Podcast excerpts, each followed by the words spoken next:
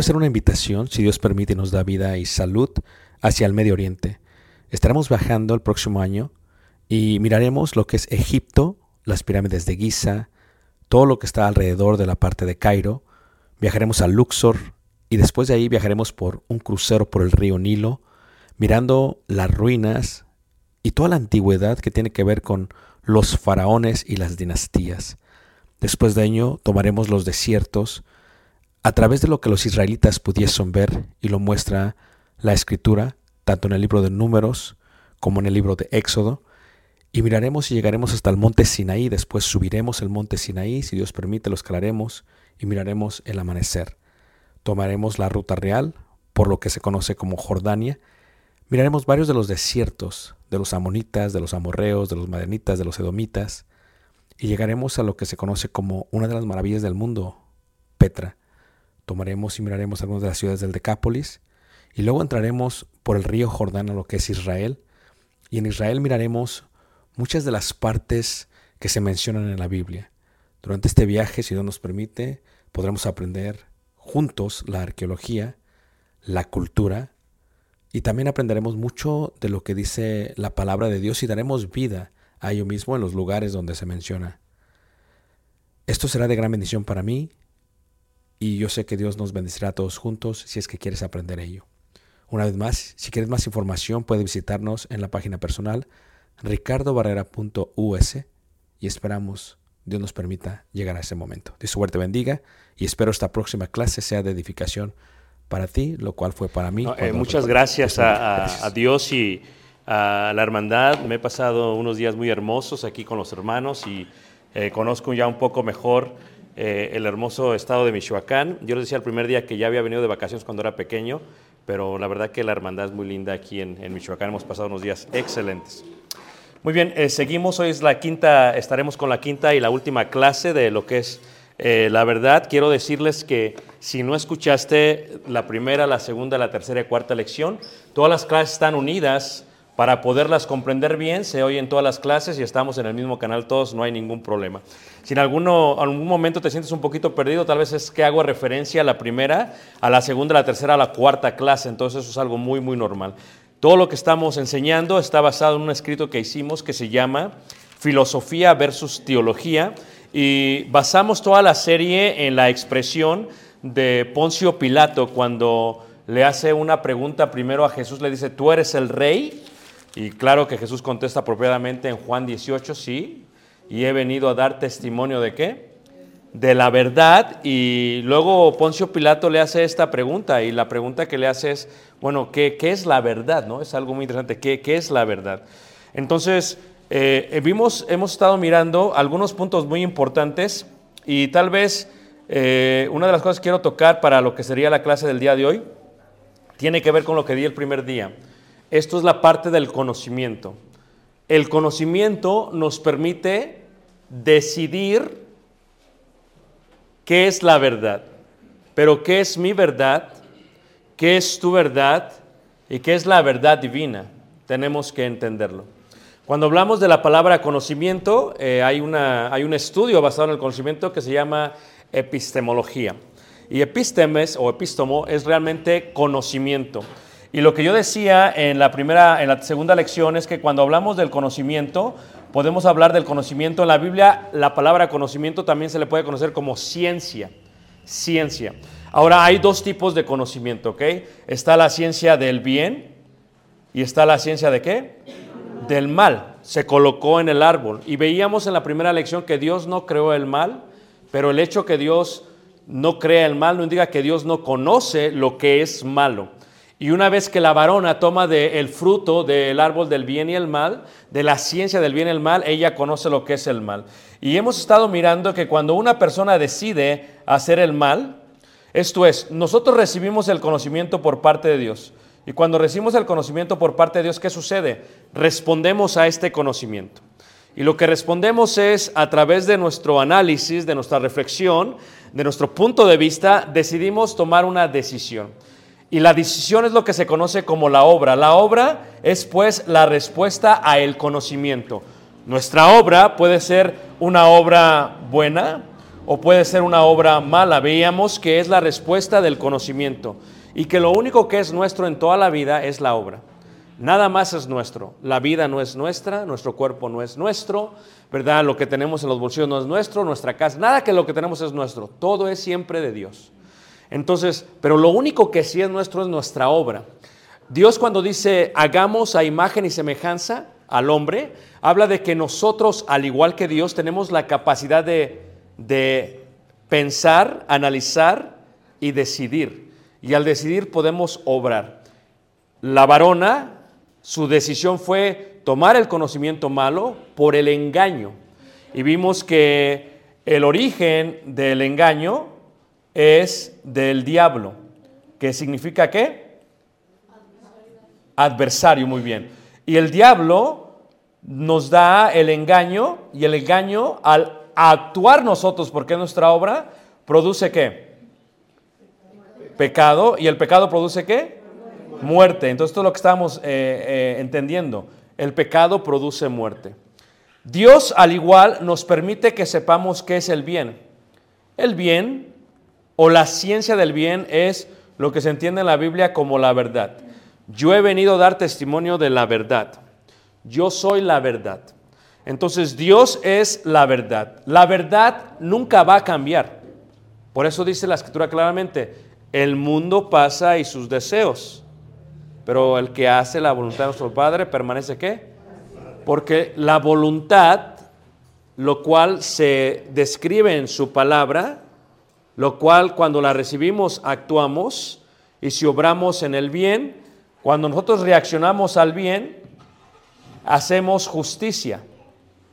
Y justicia es simplemente nuestra obra o la obediencia a la verdad. Y claro, ¿cuál es el fruto de la justicia? La santificación. ¿Y cuál es el fin de la santificación? La vida qué? Eterna, que es opuesto en contraste a lo que es la muerte la muerte y la vida eterna. Entonces lo que tenemos que entender nosotros es que cuando le pregunta Poncio Pilato a Jesucristo qué es la verdad, en las últimas cuatro lecciones hemos visto qué es la verdad. Y lo que entendimos en las últimas cuatro lecciones es el concepto de lo que para Poncio Pilato era la verdad. Vimos las tres edades y recuerdan ello, lo que era la edad mítica, la presocrática y la filosofía clásica. Y después lo que vimos y lo que entendimos era que desde la eternidad Dios decide venir. Dios es la verdad, yo soy la verdad. Si Dios es la verdad, cuando uno obra o hace la verdad, uno va a ir hacia la morada eterna. La verdad no puede cambiar. La verdad que es divina no puede cambiar. El tiempo pasa, pero su palabra permanece para siempre. Jesús es el mismo ayer, hoy y por los siglos de los siglos. Esto es, el hombre es varón cuando fue creado, a pesar de todos los tiempos que han pasado, más de eh, 5.600 años, según la escritura, el hombre varón sigue siendo varón. Siempre va a ser varón. Esa es una verdad que uno tiene que aceptar. Si uno no acepta esa verdad, uno decide la mentira. Es como si hubiese un debate en cuanto a ello. Veamos esto en la tercera lección. Decíamos, yo vengo aquí les digo, yo soy afroamericano o afromexicano. Todos dirían, y me verían, dirían, no, mano, estás mal. Algo está mal contigo. No eres afroamericano, no eres afromexicano. Lo que tú eres, eres totalmente mestizo, totalmente latino. ¿Verdad? Y si yo les dijera, no, yo soy afroamericano y me empiezo a vestir, empiezo a actuar, empiezo a hablar como afromexicano, todos dirán, ¿qué está pasando? ¿Ok? O como si yo viniera y les dijera, yo soy un niño. Cualquiera me diría que estoy mal, que no soy un niño, que ya soy un adulto de 48 años. Cualquiera diría, necesitas una buena terapia, ¿verdad? Alguien que te trabaje la mente porque no eres un niño. Si yo me comportase como niño, dirías, no, no eres, ya eres un adulto, dirían. ¿Ok? Estoy rechazando mi verdad. No solamente mi verdad, la verdad. Yo soy latino, mestizo, soy mexicano. No la puedo rechazar. Yo soy de 48 años, no lo puedo rechazar. De pronto vengo yo les digo, yo soy mujer. Yo me siento como mujer. Fíjate la inclusividad, hermanos. El problema del día de hoy, hace 20 años, es que científicamente se puede comprobar que yo no soy mujer. Pero ¿qué ha hecho eh, el, el pensamiento de género? Dice, y toca la parte que no es científica, la parte que no es física, dice, no, yo acepto que soy hombre, pero yo aquí soy mujer. Cualquiera diría que al igual que ser niño diría, te tenemos que dar unas clases, te tenemos que mandar a un terapeuta porque esto está mal. O sea, yo no puedo cambiar quien yo soy porque esa es mi verdad. Es una verdad divina. Dios me hizo con partes genitales varoniles, Dios ya dejó que pasaran 48 años y Dios sigo siendo varón. Si yo decido aceptar la mentira, y les decía yo el día de ayer, una cosa es decir mentira, otra cosa es hacer mentira, otra cosa es vivir mentira. Si yo decido decir mentira, lo primero que voy a decirme a mí mismo, yo no soy hombre, soy mujer. Puedo hacer, puedo empezar a actuar como mujer. Y después puedo transformar mi cuerpo físico y, y operarme para ser mujer. Pero la verdad es que siempre voy a ser hombre. Nací siendo hombre, me voy a morir siendo hombre. Esa es mi verdad. No la puedo negar. Cuando hablamos de la verdad de Dios, la verdad viene de la divinidad. Esta verdad nunca se puede cambiar. Siempre es, siempre será. El conocimiento que tú y yo hemos recibido de pequeños no es la verdad de Dios muchas veces.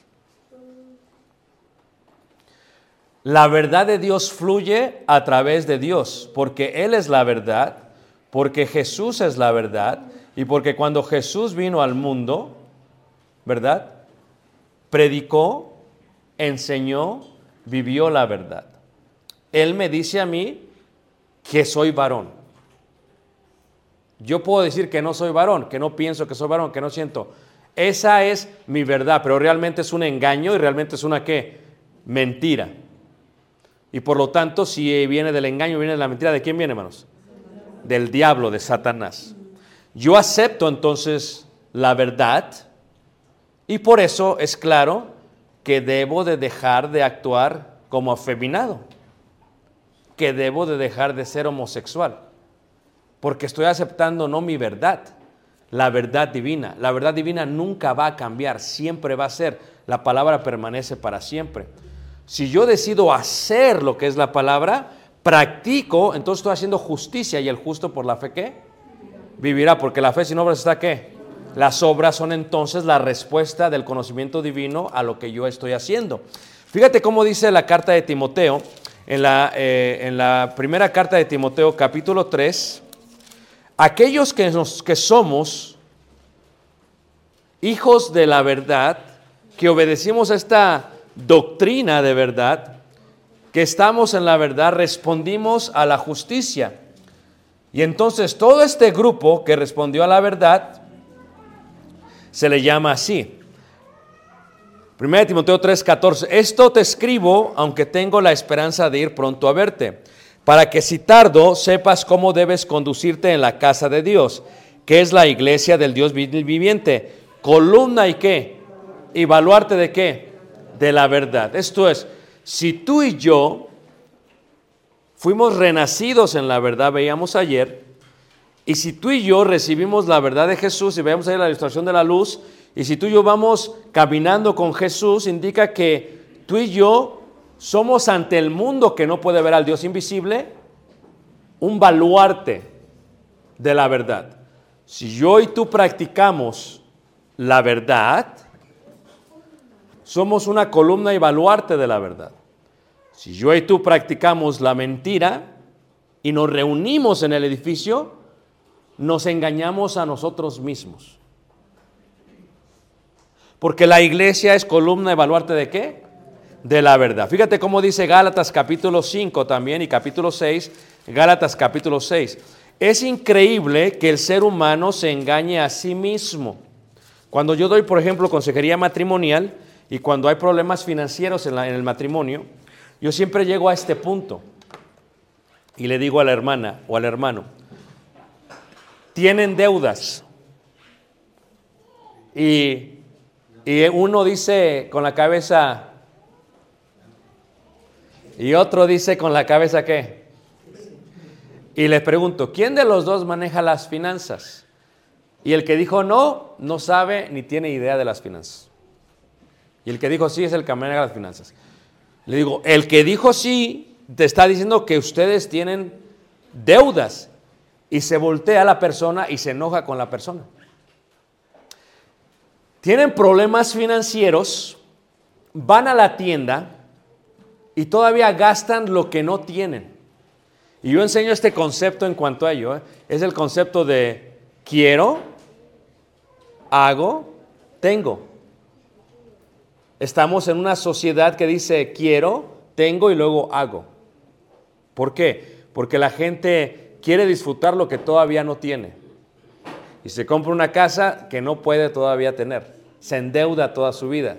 Se compra un carro. Va la hermana a la tienda y paga con la tarjeta de crédito. No tiene, pero quiere. No ha hecho, no ha trabajado, pero lo gasta. Esto es un concepto de verdad. Ahora, ¿qué sucede en este matrimonio? En este matrimonio hay una infidelidad financiera. Uno sabe que están endeudados, el otro no sabe. Ahora, el que sabe que están endeudados no quiere afrontar a su cónyuge porque va a haber problemas. Entonces, el que sabe que están endeudados sabe la verdad y el que sabe que están endeudados está viviendo engañado de la verdad. Y le pregunta siempre, ¿estamos bien, mi amor? Y como este nunca quiere afrontarlo, dice, sí, estamos bien, porque el conocimiento merece una respuesta. Y la respuesta de este es, estamos bien, no hay problema, no te preocupes, estamos bien. Pero lo que él está haciendo es que está empujando el problema más adelante. Y por eso la gente se separa a veces, simplemente porque no tienen o son veraces en cuanto a la verdad. Si vemos este concepto, todo lo que tú siembras, eso también cosechas. ¿Podría un hombre engañarse a sí mismo, hermanos? Sí. Sí, hermanos. Hay muchos que nos engañamos a sí mismos. Pero ¿por qué nos engañamos a sí mismos, hermanos? Porque tenemos el conocimiento, pero no guardamos el conocimiento. O tenemos la verdad, pero no la utilizamos. ¿Quién no obra o responde al conocimiento de la verdad, se engaña a sí mismo? Veámoslo como dice Gálatas capítulo 6 en el versículo 7 dice, no os engañéis, Dios no puede ser qué? Burlado. Fíjate tú que en la iglesia muchas veces hay mucha gente que no practica la verdad. ¿Y qué es lo que hace? Viene a la iglesia y se va y tiene una doble vida afuera, practica la mentira. Y tú te has puesto a pensar por qué hacen eso. Bien si veíamos en la, en la última clase ayer, decíamos, el que sea inmundo, sea inmundo todavía, el que sea santo, santifíquese todavía. ¿Qué indica? Que Dios da el consejo de que si te vas a entregar totalmente a Dios, entrégate, y si no, no te entregues. ¿Qué es lo que está diciendo Dios? Es que no vivas una segunda vida, una doble vida. ¿Qué decía la iglesia en la Odisea? Yo digo soy rico y me he enriquecido y de nada tengo necesidad. Mas dice Jesús, mas yo te digo que eres un pobre, que eres un desventerado, ¿verdad? Y que estás desnudo. O sea, ¿cómo es posible esto? Una persona viene, una persona escucha la verdad y se va. Una persona se puede engañar, ¿qué? A sí mismo. Escucha lo que te voy a decir, esto es clave para toda la serie. No es solamente necesario conocer la verdad, es obedecer a la verdad, aunque no la entiendas. Después la vas a entender. Cuando la obedeces, hay un resultado de tu obediencia. Y esa obra es tuya y de nadie más. Nadie te la va a quitar. En Gálatas 6, versículo 7 dice, no os engañéis, Dios no puede ser burlado, pues todo lo que el hombre sembrar, eso también qué? Segará. Versículo 8, porque el que siembra para su carne, dice, de la carne segará corrupción, más el que siembra para el espíritu, del espíritu segará qué? Vida eterna. Es el concepto de la verdad. Esto es, cómo nosotros respondemos a la verdad es cómo nosotros vemos la vida.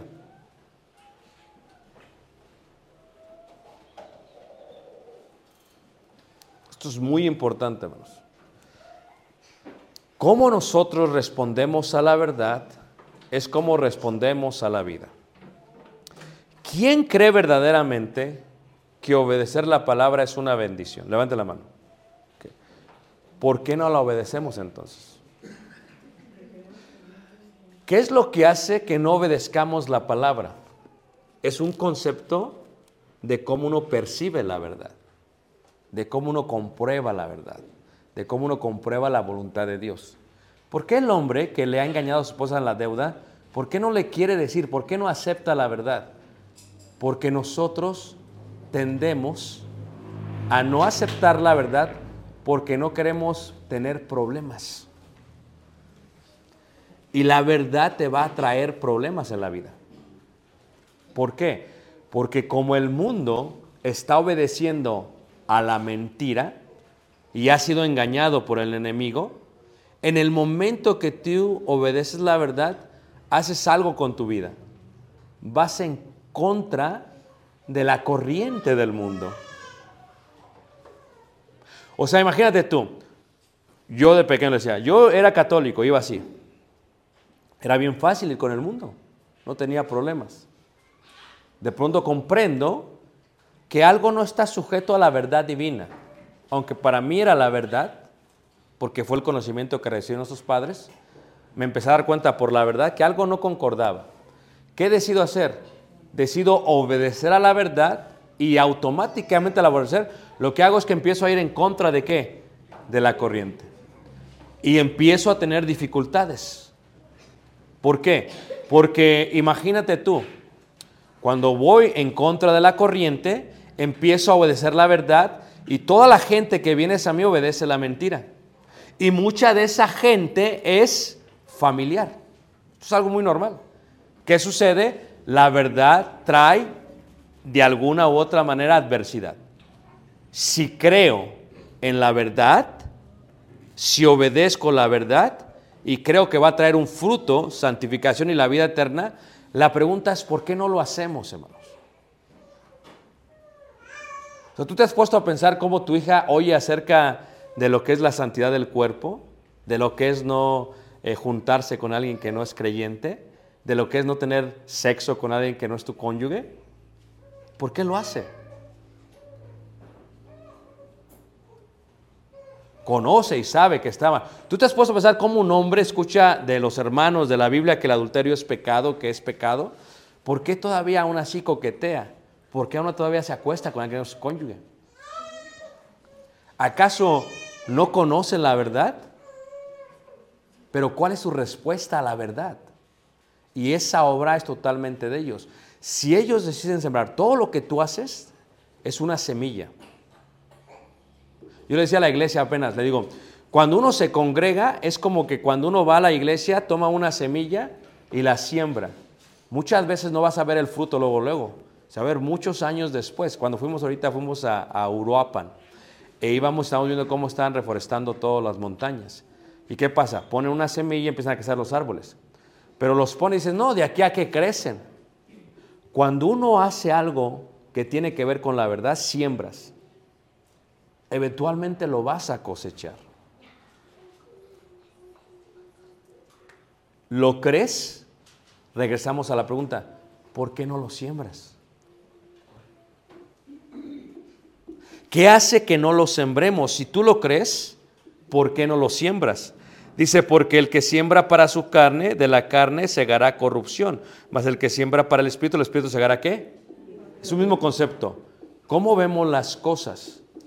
Si yo veo la verdad, si yo creo en la verdad, la voy a obedecer. Hermanos, el secreto del cristianismo es esto, hacer lo que Dios dice. A su tiempo, dice la escritura, ¿qué hermanos? Segarás. No luego, luego, a su tiempo, ¿qué? Segarás. Tú tienes que ser paciente, pero a su tiempo vas a, a cegar. Tú haz lo que Dios dice y a su tiempo segarás. Pero ¿cómo nosotros vemos las cosas que Dios dice? Nuestra perspectiva tiene que mucho que ver con ellos. Mira, yo empecé a usar lentes, hermanos, recientemente y me dijeron que tenía que usar lentes por esto, hermanos. Porque yo veo gracias a la luz. Yo aquí uso lentes, por ejemplo, porque en el edificio donde nos reunimos, hermanos, tiene varias lámparas bien potentes.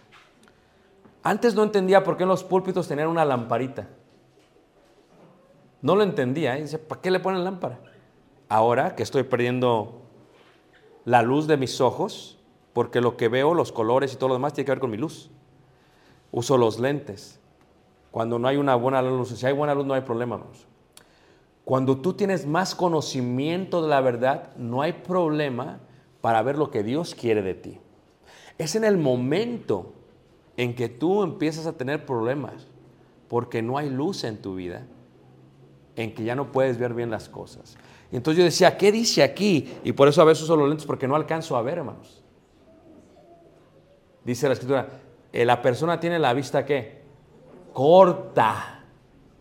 ¿Por qué tengo la vista corta? Porque ya no tengo luz. ¿Por qué no tengo luz? Porque el conocimiento de la verdad no la ha tomado correctamente. Fíjate cómo dice la primera carta de Tesalonicenses capítulo 5 y habla acerca de qué es lo que nosotros hacemos. Hay otro concepto muy interesante, hermanos, y es el concepto de una lámpara. Esta es una muy buena forma de entenderlo con respecto a la luz y con respecto a la vida y con respecto al Espíritu Santo. Cuando vemos nosotros lo que es una lámpara, hermanos, antigua, una lámpara antigua, lo que es, o precisamente lo que era en aquellos tiempos, esa era una lámpara de esas. Mi esposa las colecciona, ¿sí lo ves? Es una lámpara antigua. Te la explico brevemente para que me entiendas mucho mejor. ¿ok? Una lámpara antigua. La lámpara antigua tiene el ojo,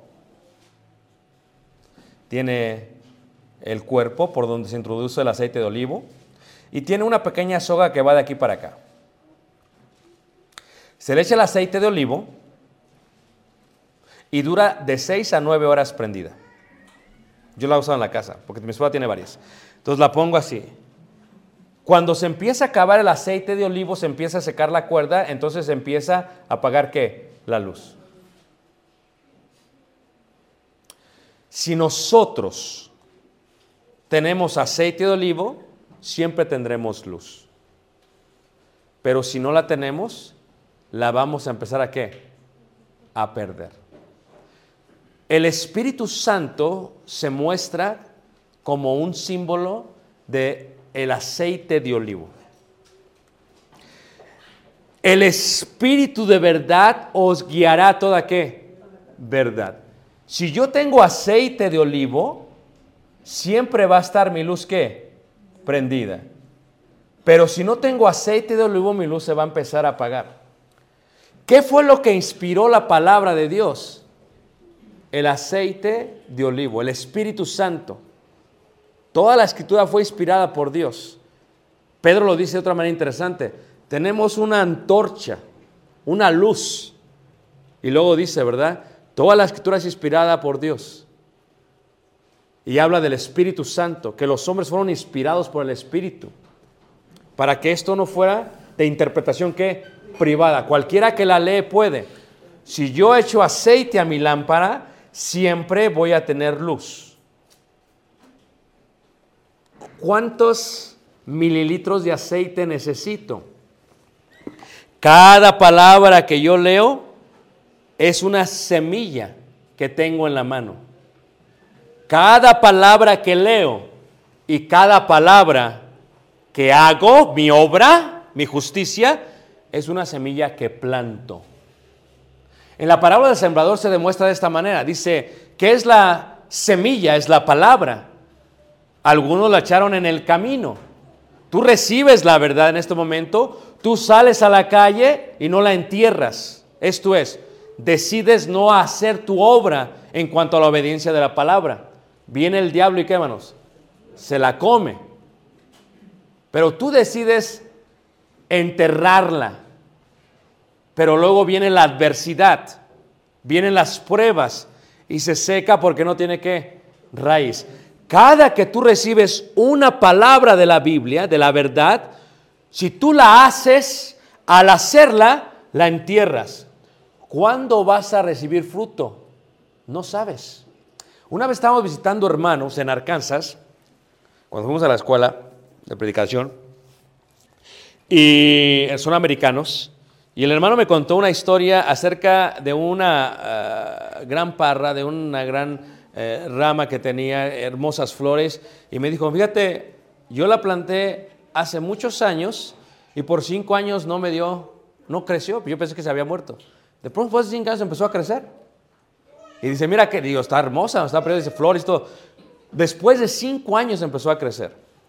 Cuando tú recibes una palabra, recibes la verdad de Dios. ¿Qué es la verdad? La verdad de Dios no se puede cambiar.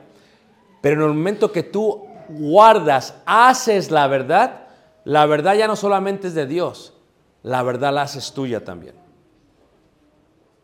Y cuando tú haces la verdad y la entierras, déjala y eventualmente va a ser qué? Fruto. Eventualmente lo va a hacer, tal vez cinco años después. Si cada mililitro es el aceite de olivo, y yo sigo echando aceite y aceite y aceite y aceite y aceite a esto, indica que cada que yo leo la palabra de Dios, cada que yo me reúno para oír la palabra de Dios, indica que esto estoy recibiendo eh, semilla, simiente, como dice ahí. Y la simiente de Abraham, porque vuestro padre Abraham, nuestro padre Abraham, fue justificado por sus qué? Obras. O sea, Abraham le dijo, Dios, sal de tu tierra y de tu parentela. O sea, la pregunta es, ¿cuándo sabemos que le creyó? Cuando salió. Si él no sale, ¿le creyó? No. ¿Se acuerdan ustedes cuando está este Pablo predicando, hermanos, en el mar de eh, Mediterráneo y está en Cesarea Marítima y está con este rey? Y el rey le dice, es que las muchas letras te están volviendo qué? Dice, por poco qué. O sea, la verdad te puede convencer, sí, pero si no la haces, no es tu verdad. Te lo explico de otra manera. Yo vivo en la cuadra y yo te digo, mira, hermano, no te vayas por aquí derecho porque hay tres perros bulldogs y muerden. Mejor vete por acá. Fíjate, ¿cómo sé yo que tú me creíste? Si te vas por el lado que te dije. Ah, vete por acá pues y sales todo mordido. Nosotros hacemos de la verdad nuestra verdad no cuando la oímos, no cuando creemos, hermanos, cuando hacemos. Y cuando hacemos, sembramos una semilla y eventualmente da qué? Su fruto, hermanos. Tomamos un olivo, el olivo se oprime en el molino de olivo y si le pudiéramos dar sentimientos, aunque no lo tiene, ¿qué siente el olivo cuando lo imprimen? Se siente feo. So, cuando tú vienes aquí, cuando tú vienes a escuchar de la palabra de Dios, te incomoda, es claro, te está incomodando. A veces dice, me decía a veces una, un cuñado, con cuño me decía, le decía a mi cuñada, que ya era cristiana, le iba de visitante, dice, ¿por qué le cuentan nuestra vida a Ricardo? Dice, que este predicó y predicó de mí. No, yo le he dicho a la iglesia, yo nunca preparo un sermón pensando en alguien que caiga la palabra en ti y que Dios te esté incomodando no soy yo. Lo que está haciendo Dios es como un olivo te está ¿qué? triturando y duele, lastima, claro, pero es la única manera de sacar aceite de ti. Para que haya luz en tu vida. ¿Cuándo hacemos la verdad? La verdad la hacemos cuando nosotros practicamos finalmente qué? Finalmente la verdad. Ahí en Santiago, en el capítulo 1, antes de ver la otra parte de Santiago capítulo 1, dice ahí en el versículo, versículo eh, 21, ayer veíamos, desechar la mentira, desechar lo que éramos antes es clave, por lo cual desechando toda inmundicia y abundancia de malicia, recibid con mansedumbre. ¿Qué es mansedumbre, hermanos? Uno está predicando y el hermano se siente incómodo. El visitante se siente incómodo. Dice, ya no quiero estar escuchando, ya me quiero ir, déjame voy. ¿Qué está haciendo? Dios está trabajando en tu vida. Mansedumbre es qué? Manso. Como un burro. ¿Qué hace un burro? Digo, le digo a la gente cuando los llevo a Israel. Mira, ¿sabes quién hizo todos los caminos de Israel? Dice, los mejores arquitectos. Y hable como chilango, ¿eh? Y dice, ¿y quiénes son? Los burros. ¿Cómo? Porque el burro, cuando le pones la carga, hermanos, tú piensas que el burro está burro, pero no está tan burro. El burro lo que hace, hermanos, es que ¿qué? empieza a buscar el camino más fácil para poderlo subir. Y esos caminos son los caminos que hicieron en Jerusalén. Fíjate el burro, hermanos. Fíjate el pensamiento del burro. Te estoy diciendo que no te vayas por acá porque hay tres bulldogs. ¿Y qué hace el hombre? Ahí va. ¿Tú te acuerdas cuando éramos pequeños cómo los maestros nos hacían bullying? Eran crueles. Hermanos, yo me acuerdo, no hacías tus lecciones, te ponían las orejas de cartulina de qué, manos? Y en la esquina, manos. Y en la esquina. Ahora piensan los niños que eso es una bullying y los papás los defienden. Pues tenemos una generación toda ignorante. ¿Por qué? Porque no reaccionan a lo que es real. Fíjate cómo dice aquí la escritura, desechad la inmundicia, desechad todo esto y con mansedumbre. El burro no va en el camino y se va quejando. El burro va y le pegas y va. Entonces tú vienes aquí y estás escuchando. Y la palabra a veces ¿qué? Te pega. Espérate. Eventualmente va a dar su fruto. Sientes como un olivo que te están oprimiendo. Duele. Duele. Ya guarda silencio, hermano. Espérate. Va a dar su fruto. Dice ahí la palabra de Dios, dice la palabra implantada, la cual puede salvar vuestras qué? Almas. ¿Cómo hacemos de la verdad nuestra verdad? ¿Qué es la verdad? Dijo Poncio Pilato. ¿Sabes qué hizo Poncio Pilato, hermanos? Yo no encuentro nada en este hombre. que homo en latín dijo. ¿Y qué hace? ¿Qué manos? Se lavó las manos. Un ritual romano. O sea, yo no lo puedo condenar, pero lo van a condenar ustedes, pero yo me estoy lavando la sangre de sus de las manos. O sea, yo no fui, pero sí fui. Fíjate cómo dice ahí. Pero sed hacedores de la palabra. ¿Por qué no hacemos? Está el hermano todo endeudado. ¿Por qué sigues gastando? Porque no aceptas tu verdad. ¿Cuándo sabemos que entendió? Cuando tiene la capacidad de afrontar a su mujer y decir a la mujer, ya no vas a gastar. No puedes gastar. Y la mujer lo empieza a manipular. ¿A poco no? ¿Qué? ¿No gasto? Pues te duermes en la sala. ¿No gasto? Pues no me peino. A ver si todavía te gusto. Empieza a trabajar con, con el hombre. La mujer experta en la manipulación, hermanos. Cuidado con la mujer. ¿Quién fue engañada primero? Eva. La mujer engaña y luego el hombre cae por el engaño de la mujer. ¿Y qué sucede? Dice, pero sed hacedores de la palabra, no solamente oidores, engañándoos. Fíjate el engaño, hermanos. El engaño procede de quién, hermanos? De Dios. ¿Se acuerdan de las cinco viudas? Perdón, de las cinco vírgenes, las otras cinco vírgenes. O sea, fíjate nosotros. A veces sucede, hermanos. A mí me pasó una vez, iba manejando de Orlando, Florida, hacia Chicago. Y empezamos en la plática, yo iba manejando una minivan del año que me prestó un hermano, Honda Odyssey, bonita. Ah, bonita, manejando. Y me, entré en la, me entregué en la plática con el hermano. Cuando salí dije, solamente tiene un cuarto del tanque, le tengo que echar. En la plática, ¿qué manos? Se me olvidó, me prendió. Sí llego. ¿Qué estoy haciendo, manos? Me estoy, ¿qué manos? Engañando a mí mismo. Sí llego. De pronto, hermanos, cuando sentí que se perdió el poder de la velocidad, todos iban dormidos, hermanos. Volteé a ver al hermano, ya iba platicando solo, también iba dormido. No llegué. Y de pronto mi mujer sabia, ¿qué pasó, amor? Se me acabó la gasolina, ahorita vengo y que me salgo y que empiezo a correr. Dije, ¿cuándo llego? ¿Cinco kilómetros? No, ¿cuándo? A las dos de la mañana, hermanos. Hermanos, cuando tú vienes a un servicio y escuchas de la verdad, llenas tu tanque. Pero cuando tú la haces, prendes la luz. No nos podemos engañar a nosotros mismos. El engaño a nosotros mismos es una respuesta al conocimiento que recibimos de Dios. Por lo tanto, ¿cuál va a ser nuestro destino? Dice versículo 3, porque si alguno es oidor de la palabra, pero no hacedor de ella, esto es un concepto hebreo.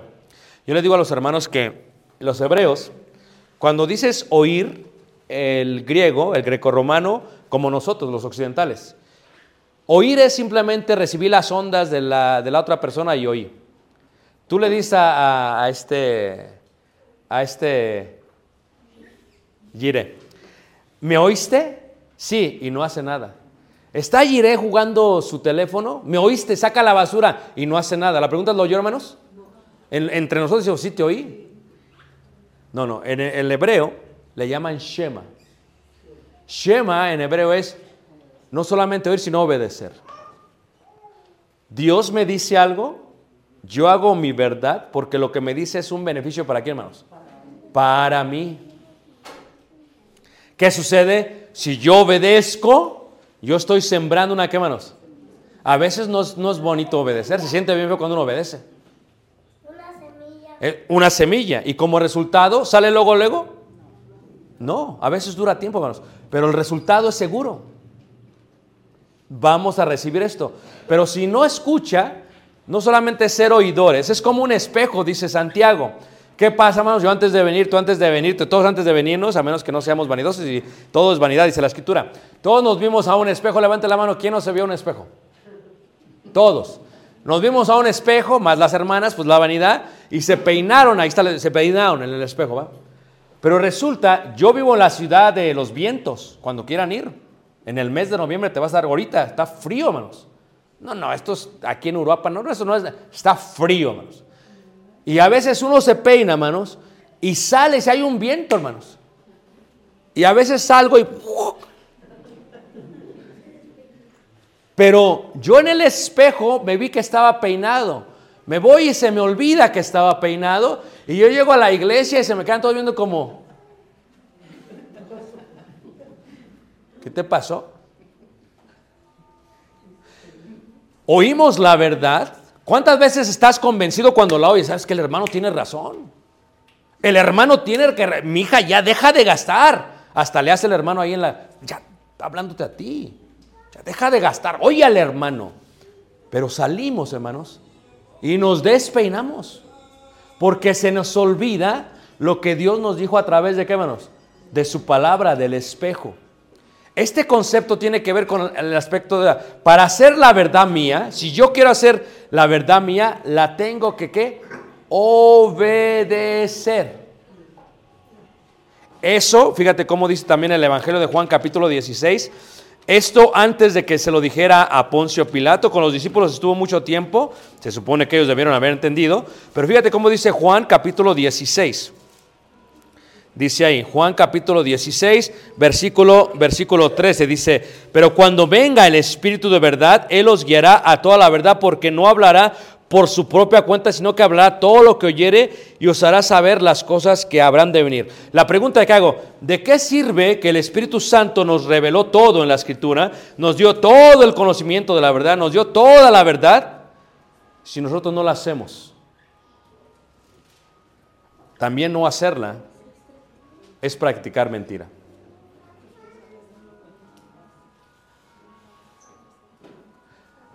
¿Cómo hago de la verdad mi verdad? Hasta que yo dejo que la verdad fluya en mí y haga la verdad. ¿Es mala la pornografía, hermanos? ¿Es pecado o no es pecado, hermanos? ¿Por qué los hermanos la siguen viendo?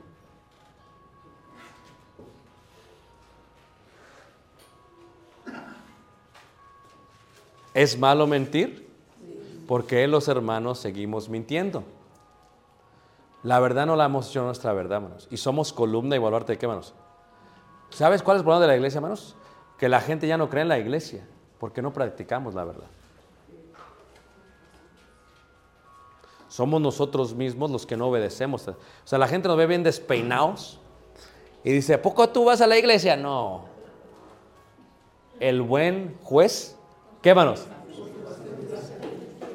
Es lo que dice el dicho y es cierto.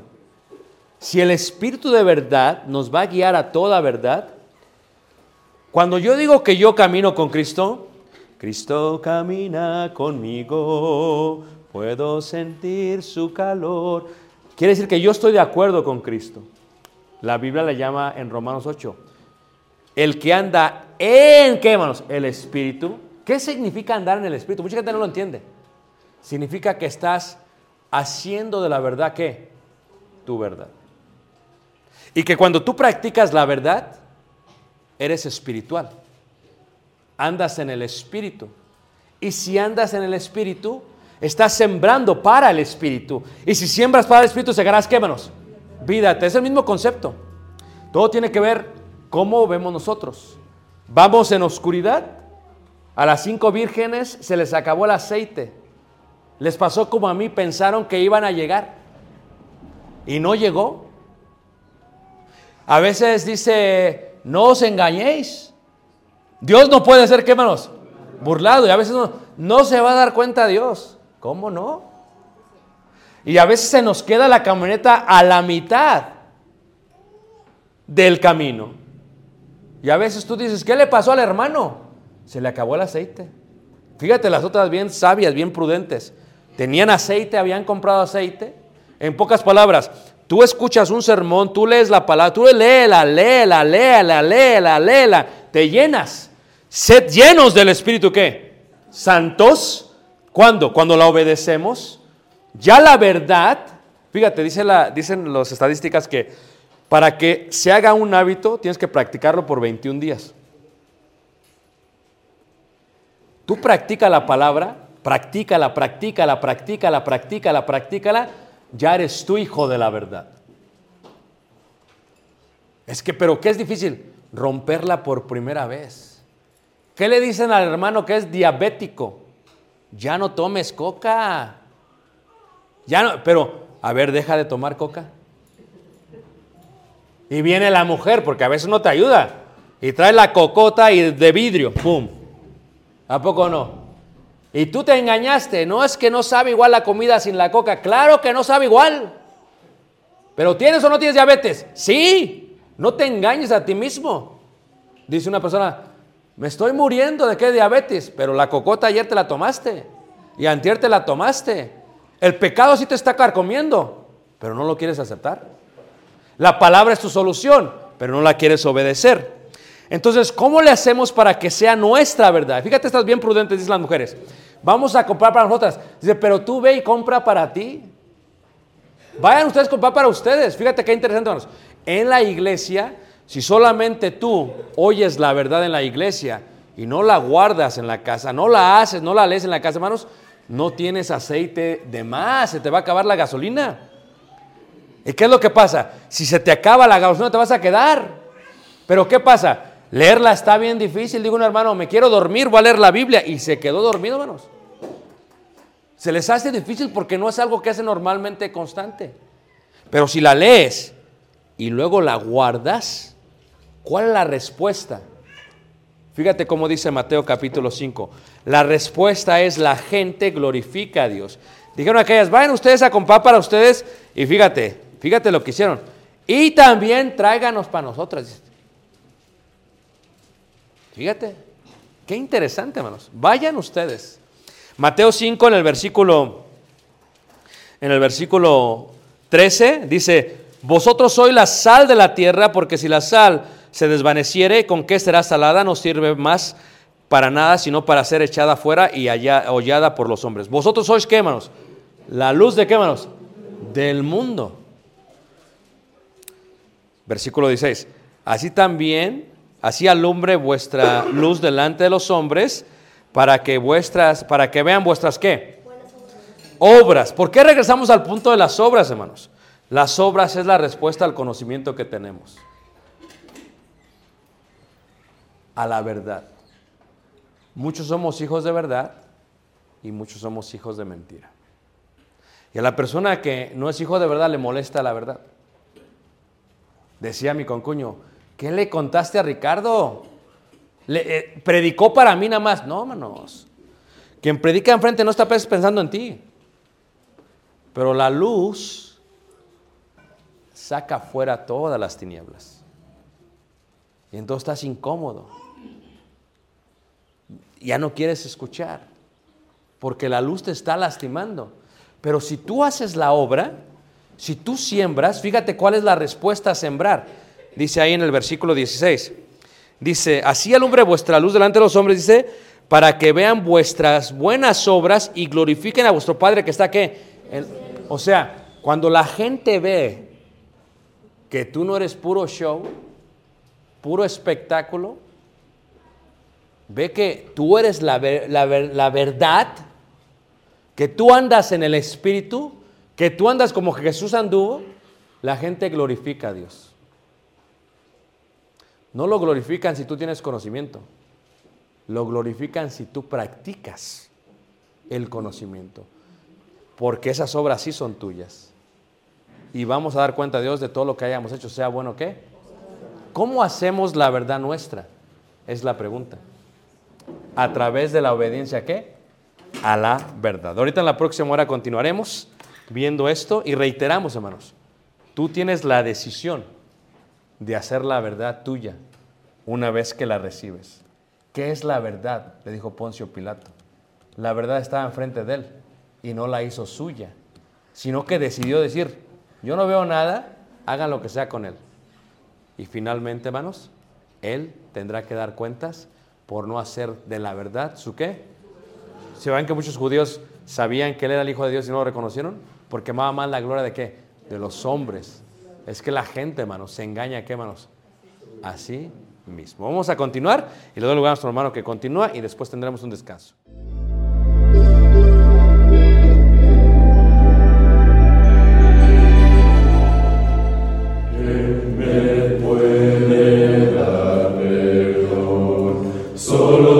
Jesús,